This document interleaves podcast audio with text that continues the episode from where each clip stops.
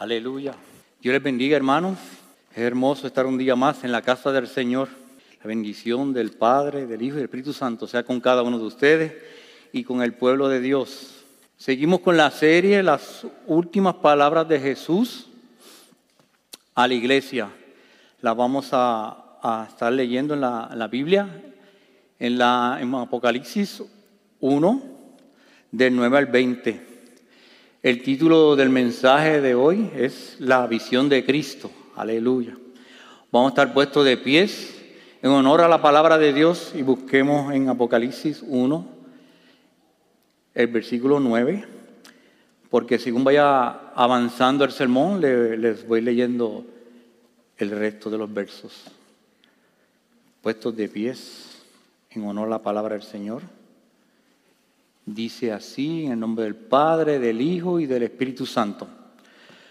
Yo, Juan, vuestro hermano, copartícipe vuestro en la tribulación, en el reino, en la paciencia de Jesucristo, estaba en la isla llamada Pasmos por causa de la palabra de Dios y del testimonio de Jesucristo. Oremos. Amado Dios y Padre Celestial, una vez más venimos en tu presencia, Señor, dándote gracias por este hermoso día, Señor, que tú nos regalas.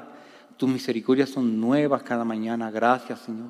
Gracias por este grupo de hermanos reunidos en esta tarde, Señor, que hemos venido para alabar y glorificar tu santo nombre, Señor. Oh Padre, ahora que tu palabra va a ser expuesta, Señor, sé tú abriendo nuestros corazones, Señor, sensibles a tu palabra, Señor y ser no solamente oidores de ella, sino hacedores de la misma, Señor. Bendice a tu pueblo, Señor. Pon un carbón encendido en mis labios, Señor, para que hable palabra tuya, no mía. En el nombre de Jesús. Amén. Aleluya. Pueden sentarse. Hermoso Jesús. El apóstol Juan, llamado por Jesús para ser uno de sus discípulos. Caminó, caminó con Jesús y escuchó sus enseñanzas.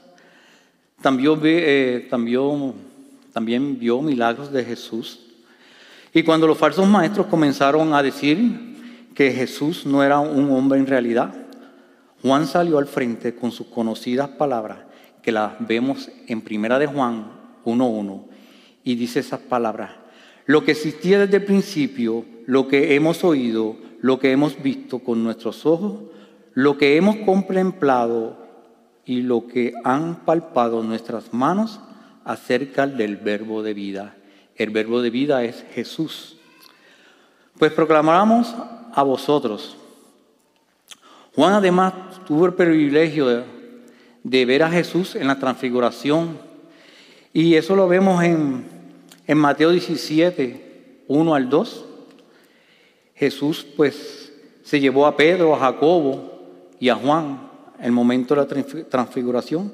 Y eso lo vemos en Mateo 17 del 1 al 2. Y dice, seis días después Jesús tomó a Pedro, a Jacob y a Juan su hermano y los llevó aparte a un monte alto y se transfiguró delante de ellos. Y resplandeció su rostro como el sol y sus vestidos se hicieron blancos como la luz. Aleluya, hermoso Jesús. Cuando los discípulos oyeron esto y la palabra, vieron esto y oyeron la palabra del Señor, cuando el Padre habló desde los cielos, cayeron sobre sus rodillas, sobre sus rostros y tuvieron gran temor. Entonces se acercó Jesús y tocándole les dijo, levantaos, no temáis.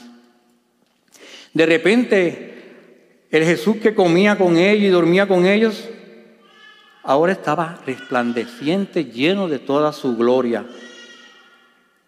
El respeto que le tenían hacia el Maestro de repente se había convertido en temor, en miedo. Sin embargo, el Señor los consoló y el Señor los animó. Jesús volvió a lucir como siempre, tan humano, que con solo verlo nadie se enteraba de quién él era en realidad. Tan humano que mucho tiempo después murió en la cruz. Después de su resurrección, su apariencia no era tan diferente. el Señor comió con sus discípulos, ¿verdad? Cuando entró al aposento, habló con ellos como si nada hubiera acontecido. Luego el Señor asciende a los cielos y a los discípulos no le volvieron a ver, al menos no de la misma manera. Y luego tenemos la escena de Apocalipsis 1, el verso 9, que es lo que queremos estudiar en esta tarde con ustedes en el día de hoy.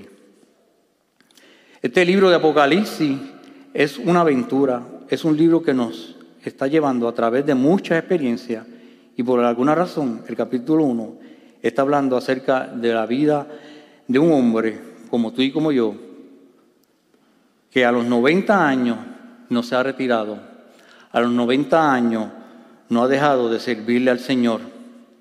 Eso nos quiere, nos da ejemplo, ¿verdad? De que nosotros como cristianos, no importa la edad que tengamos, siempre debemos servirle al Señor en una u otra cosa dentro de la iglesia o dentro de su ministerio.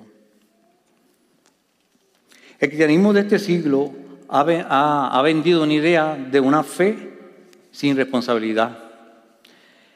El cristianismo de este siglo ha vendido una idea de una fe sin responsabilidad y es muy triste porque han vendido un, un evangelismo sin dolor, creando cristianos débiles y cobardes que están destruyendo sus propias vidas y destruyendo hasta las iglesias, dejando en mal la fe, porque el cristianismo del primer siglo era de valientes, hombres sacrificados que no le temían al dolor, no le temían a la persecución, no le temían al sacrificio, ni tampoco a la muerte. Hoy los cristianos del occidente, los cristianos de, pues, de las Américas, se saludan. Oh hermano, ¿cómo está? ¿Cómo estuvo el culto? Me estuvo glorioso. El pastor predicó de esto, de lo otro. Pero los cristianos del, del oriente, si usted se, se imagina la vida de ellos, ellos hablan, pues fui latigado 25 veces, me sacaron las uñas por predicar el Evangelio, me sacaron los ojos, si usted ve esos videos de los cristianos del oriente que son perseguidos, cosa terrible. Pero sigamos, dice, busquemos en Apocalipsis 1, del 9 al 11, para seguir leyendo. Dice, yo Juan, vuestro hermano, y copartícipe vuestro en la fe, en la tribulación, en el reino y en la paciencia de Jesucristo, estaba en la isla llamada Pasmo por causa de la palabra de Dios y el testimonio de Jesucristo. Yo estaba en el Espíritu en el día del Señor y oí detrás de mí una gran voz como de trompeta que decía, yo soy el alfa y el omega, el primero y el último. Escribe en un libro lo que ves y envíalo a las siete iglesias que están en Asia, Efeso, Esmirna, Pérgamo, Tiatiras, Sardis, Filadelfia y la Odisea.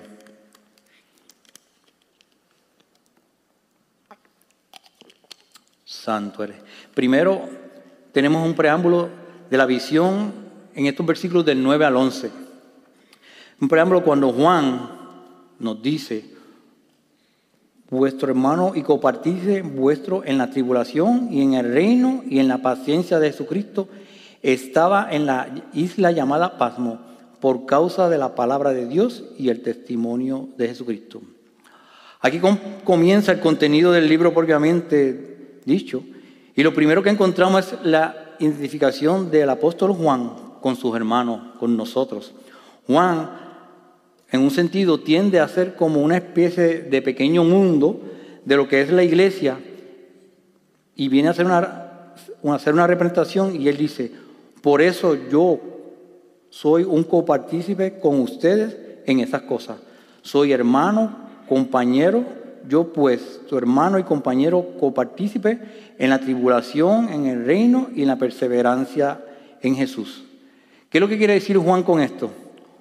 Dice, yo estoy viviendo lo que ustedes están viviendo. Vuestra experiencia es mi experiencia. Recuerde que ya nosotros hemos señalado que el libro fue escrito con el propósito de alentar a los hermanos que estaban en sufrimiento en tiempos difíciles. Momentos de persecución, y Juan lo estaba viviendo en carne propia. Juan fue, ¿verdad? Extraditado a, la isla de Pasmos. Estos tres términos que menciona son compañero, copartícipe en la tribulación, reino y perseverancia.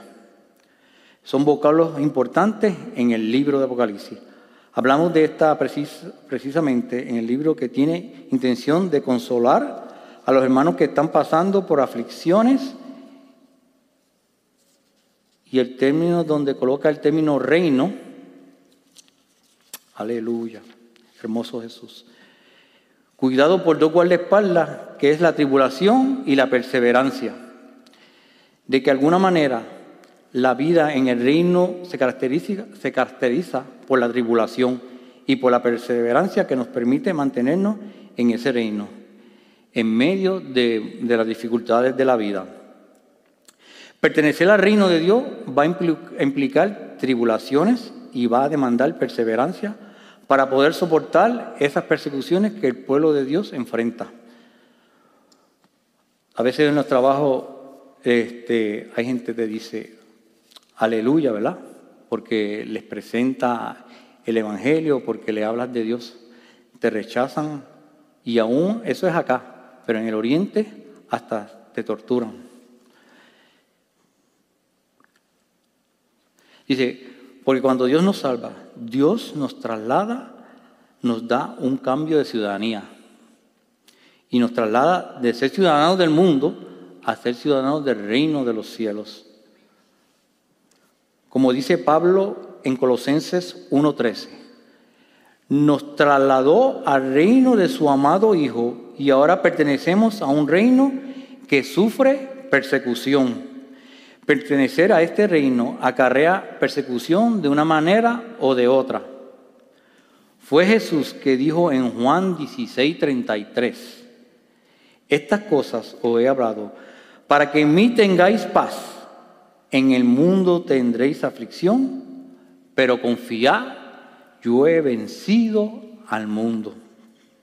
Esta perseverancia que él menciona aquí es la idea de permanecer firme bajo presión, bajo cualquier problema, manteniendo la confianza en Dios y no descuidando lo que es nuestro compromiso de fidelidad a Cristo. Romanos 12, 12 dice, Pablo nos dice, debemos estar gozosos en la esperanza, sufridos en la tribulación y constante en la oración. O sea que en medio de las situaciones debemos ser constantes en la oración, en medio de los problemas, ¿verdad? En cada momento, sean momentos tristes o felices, estar orando en todo tiempo. En medio de estas dos cosas, perseverando en el sufrimiento.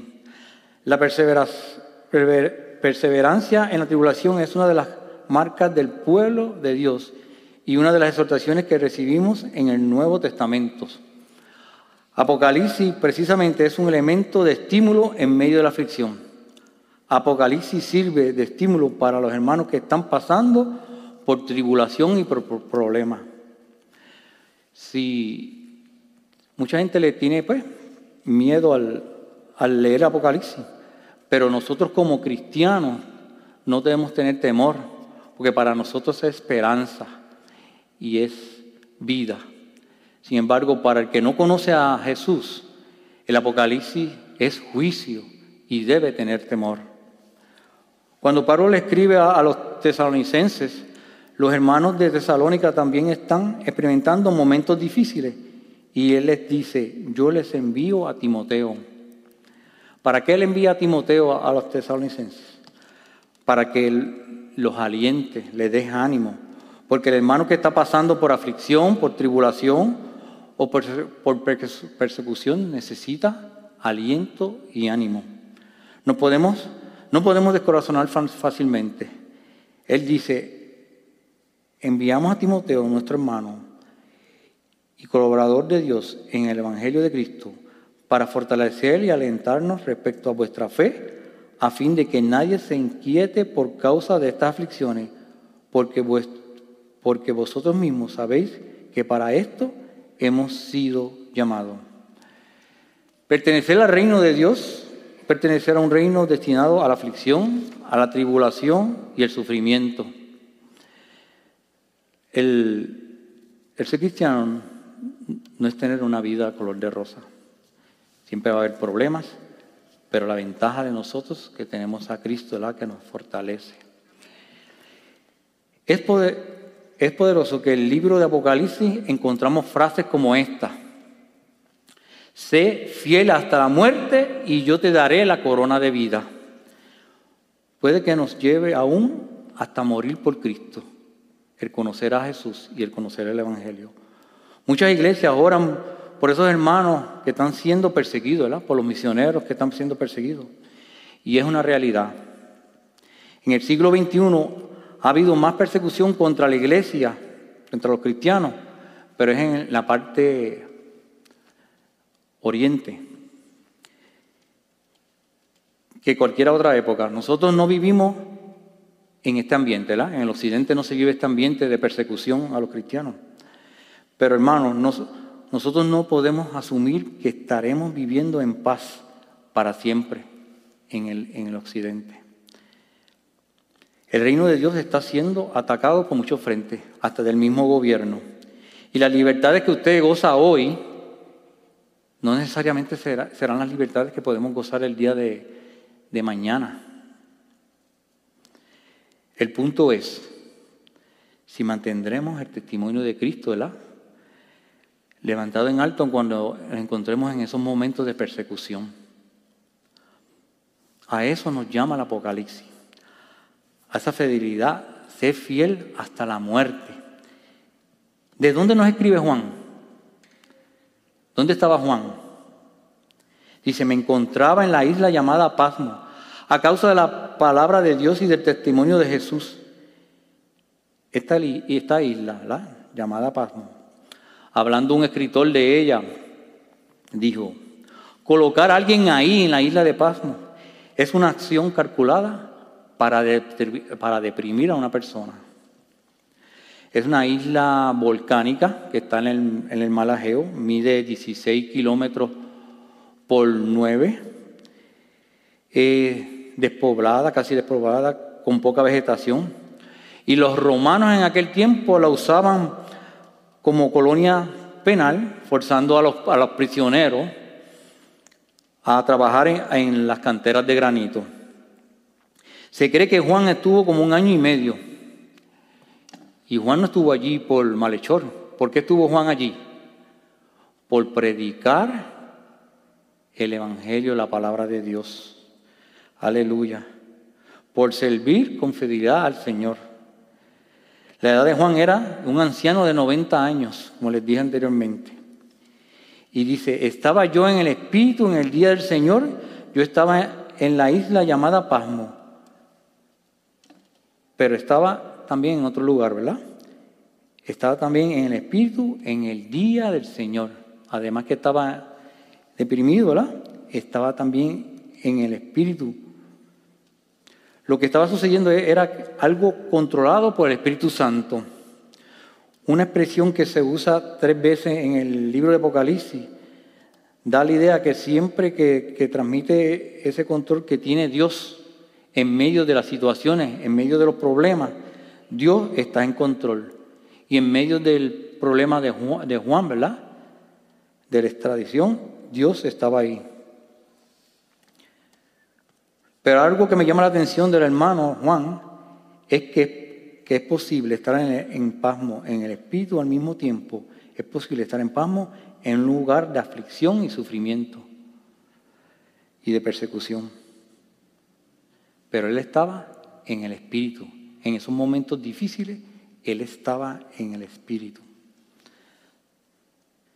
Y también físicamente estaba en aflicción, pero estaba en el Espíritu, en paz espiritualmente. Y esa frase que él dice, el día del Señor, yo creo y estoy seguro que fue el primer día de la semana, el día que resucitó el Señor, que él menciona aquí y que pasó a ser el día de la adoración de la iglesia primitiva y de la iglesia hoy en día, que es el primer día de la semana, que es domingo, que resucitó el Señor. Este día de oración de la iglesia, según el ejemplo que encontramos en Hechos y en 1 Corintios 16, 2, el punto es que Juan desterrado no tenía el privilegio de estar reunido con el pueblo de Dios, pues con la iglesia, ¿verdad? Pero el Señor lo llevó a un lugar de adoración en la isla y lo llevó en espíritu. Y él pudo ver cosas que hoy vamos a estar viendo en el libro de Apocalipsis. Es un privilegio que Dios le dio una adoración sin igual en aquel día. Se menciona también las siete iglesias y, las siete iglesias a las que Juan les tiene que escribir. Quiero mostrarle un, mapa, si el hermana Jerry se nos puede poner mapa. Eh, Juan se encontraba en la isla de Pasmo y vemos ahí eh, la primera iglesia, la segunda, la tercera, y en ese mismo orden, Juan envió las cartas a las iglesias para llevarle ese mensaje. Y el mensaje a cada iglesia, que lo vamos a ver en los siguientes predicaciones, en los siguientes capítulos, son las cosas que Jesús tiene a favor y en contra de cada iglesia. Hasta llegar a la última iglesia, que es la Odisea, las siete. La referencia a estas siete iglesias, siete iglesias hermanos, que nos dejan ver con claridad que el reino de Dios es mucho más grande que nuestra iglesia local. El reino de Dios es mucho más grande que nuestra iglesia local y Dios está interesado en lo que está ocurriendo en las demás iglesias. Pregunta que le hago a ustedes. ¿Están orando por las demás iglesias? Para que el Señor traiga sana doctrina a las demás iglesias. Para que cada cristiano en este mundo reciba buena enseñanza y buena palabra de Dios. Dice, Dios está interesado en lo que está ocurriendo en sus iglesias y nosotros tenemos que estar interesados, interesados en las iglesias, lo que pasa con las iglesias de Cristo, no solo en este lugar. Por eso apreciamos, ¿verdad? Que otras iglesias oren por nosotros y nosotros oramos por otras, ¿verdad? También, ¿verdad? Tenemos el compromiso de orar por otros hermanos y por otras congregaciones a nivel mundial. Así que cada vez que usted se acuerde o se vaya a acostar, ore por los hermanos de otras iglesias y por los hermanos que están siendo perseguidos en el oriente y los misioneros. Apocalipsis nos muestra que la iglesia necesita una perspectiva del reino de Dios, que es más grande que una sola iglesia local, que la iglesia extinta Church en español. Y otra cosa de las que podemos percibir en estas acciones, que nuestras prioridades y las prioridades del Señor no necesariamente coinciden. Las prioridades del Señor quizás no son nuestras prioridades. Es evidente que en el Apocalipsis la meta del Evangelio no es sacar al hombre de la pobreza, no es evitar sufrimiento y hacer todos estos, hacernos todos felices, contentos con unos con, con los otros. ¿Bajo qué prioridad debemos vivir usted y yo? ¿Bajo qué prioridad está viviendo usted o yo? Porque es fácil citar a Mateo 6:33 que dice acerca de, buscar primeramente el reino de Dios y su justicia y todas las cosas os serán añadidas. Otra cosa es que nuestras rutinas diarias reflejen las prioridades del corazón de Dios. Que estemos alineados a Dios. Sus prioridades reflejan las prioridades de Dios. Mis hermanos, cuidado que el querer salir de la pobreza, con el sueño americano, y evitar toda persecución, sea la meta que reflejen nuestras acciones. Porque eso no es la meta de Dios. Podemos tener una buena confesión de fe y sin embargo vivir como si quisiéramos vivir el Evangelio de la Prosperidad. Aquí nosotros tenemos el caso de Juan. Juan está exiliado en una isla allá en el mar de Asia, donde envían a quien? A los despreciados. Y le está diciendo, nos está diciendo nosotros, mis hermanos, hermanos, en medio de la experiencia de tribulación, él tiene esos problemas y en medio de eso él está el Espíritu y de eso se trata el Apocalipsis. De en medio de las, de las dificultades, de en medio de la, de la presión, en medio de la persecución, estar firme. Si se da cuenta, podemos tergiversar la naturaleza de la vida cristiana con la palabra prosperidad. Mucha gente viene a la iglesia buscando riquezas, buscando que el Señor los bendiga, pero se olvidan de que servirle a Cristo nos puede, nos puede causar persecución. Vamos a seguir, que ahora que avanza, está avanzando el tiempo, y leamos el versículo, el verso 12. Dice así el Señor en el verso 12 de Apocalipsis. Y me volví para ver la voz que hablaba conmigo y vuelto vi siete candeleros de oro. Estos siete candeleros de oro representan a la iglesia, las cuales son la luz que ilumina el mundo. Usted está haciendo la luz del mundo, usted está iluminando, está presentando la palabra de Dios a otros, llevando el mensaje de Dios. Pues estos siete candeleros que presenta ahí son la luz del mundo, son usted y yo. Verso del 13 al 15 dice así, en medio de los siete candeleros, a uno semejante al Hijo del Hombre, vestido de una ropa que llegaba hasta los pies y ceñido por el pecho con un cinto de oro. Su cabeza y sus cabellos eran blancos como blanca lana, como nieve, sus ojos como llama de fuego y sus pies semejantes al bronce bruñido, refulgente como en un horno y su voz como estruendo de muchas aguas. Esta es la misma visión, ¿verdad?, que vio Daniel, que tuve el privilegio también de predicarle, y es la misma visión que ve Juan. Las ropas del Señor simbolizan el sacerdocio real. Sus cabellos blancos y sus ojos llameantes simbolizan la eternidad, la sabiduría y la omnisciencia. Y usted dice, ¿qué es omnisciencia? Dios conoce nuestros corazones, Dios conoce lo íntimo de nuestro corazón y nos, conoce nuestro pensamiento. Esa es la omnisciencia de Dios. El bronce bruñido sugiere la inmutabilidad y la omnipotencia de Dios. ¿Qué quiere decir inmutabilidad? Que no cambia, que no muda. Y la omnipotencia quiere decir todo lo puede, todopoderoso. No hay nada imposible para Dios. Aleluya. Veamos el versículo 16.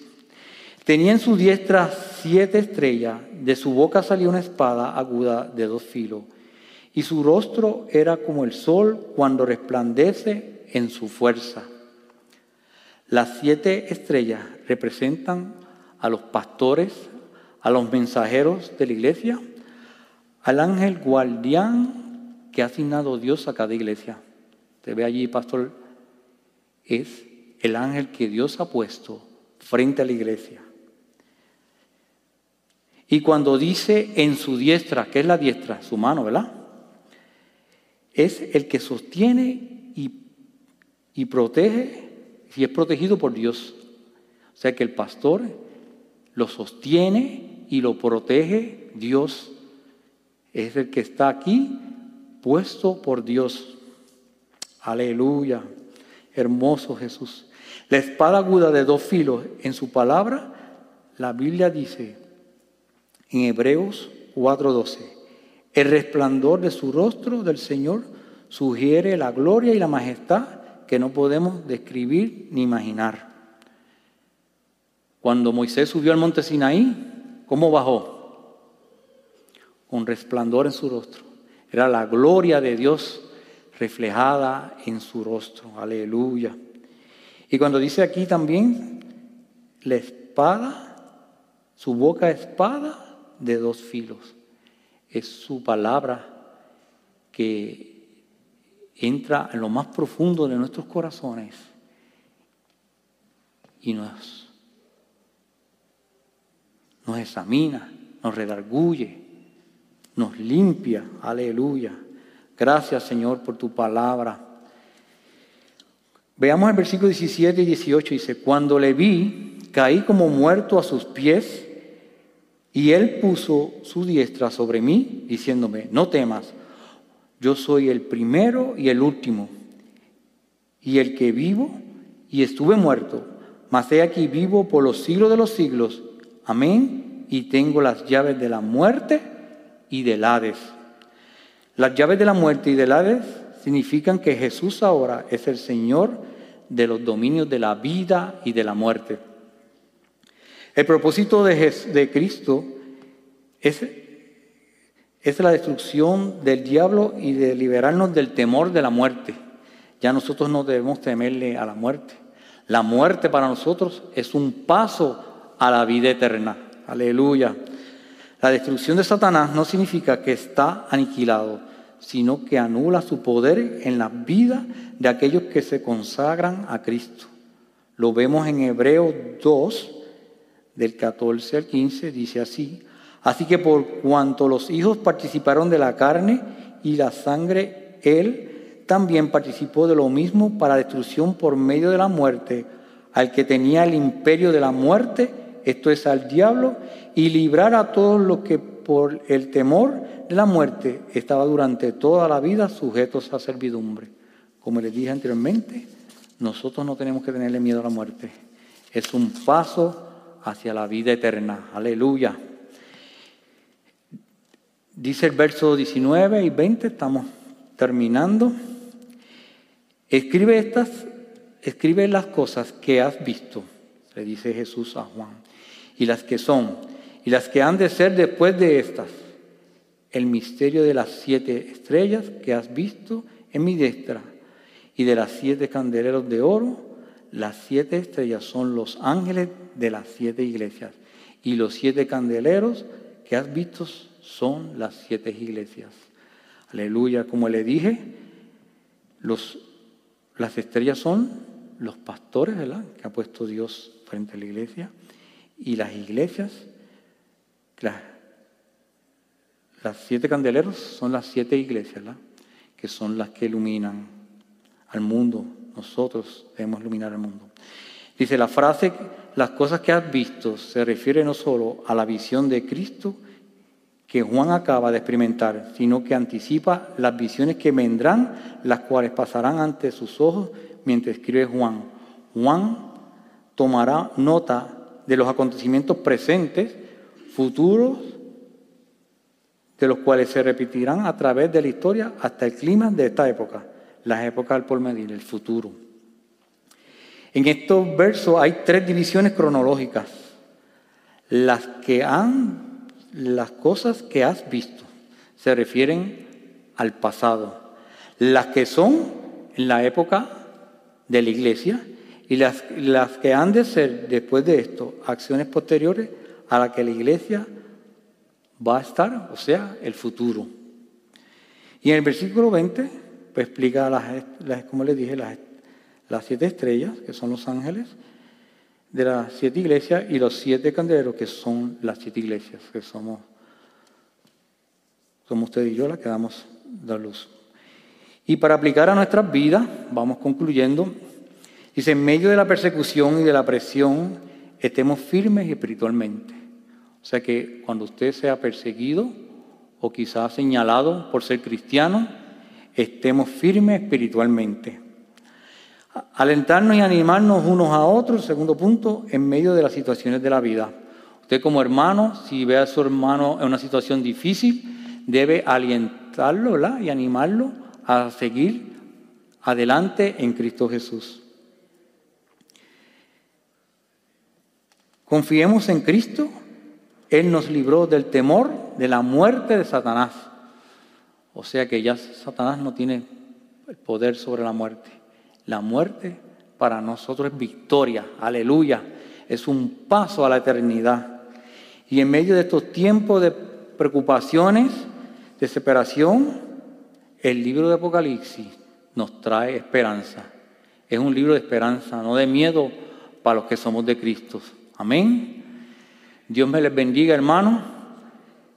Sigan adelante, orando unos por los otros y siempre puesta la mirada en Jesucristo, nuestro pastor Marcelo con ustedes. Dios me los bendiga.